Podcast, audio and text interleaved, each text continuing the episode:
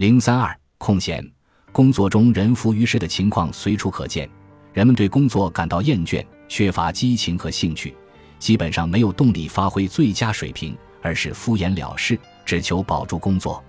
针对员工参与感的研究发现，在表现最佳的组织，对工作完全投入的人是不投入的人的十多倍；而在表现一般的组织，投入工作的人仅是不投入工作的人的两倍。积极投入的员工工作效率更高，更关注顾客需求，而且对组织更忠诚。能力表现曲线从无聊状态移到最优状态的过程中，大脑激发的应激荷尔蒙逐渐增加，人进入良性压力的范围，能力表现得到提升。受到激励实现目标、决心发挥最强实力或者团队全力以赴冲击目标等种种挑战和任务，促使我们集中精力，发挥最佳状态完成当前任务。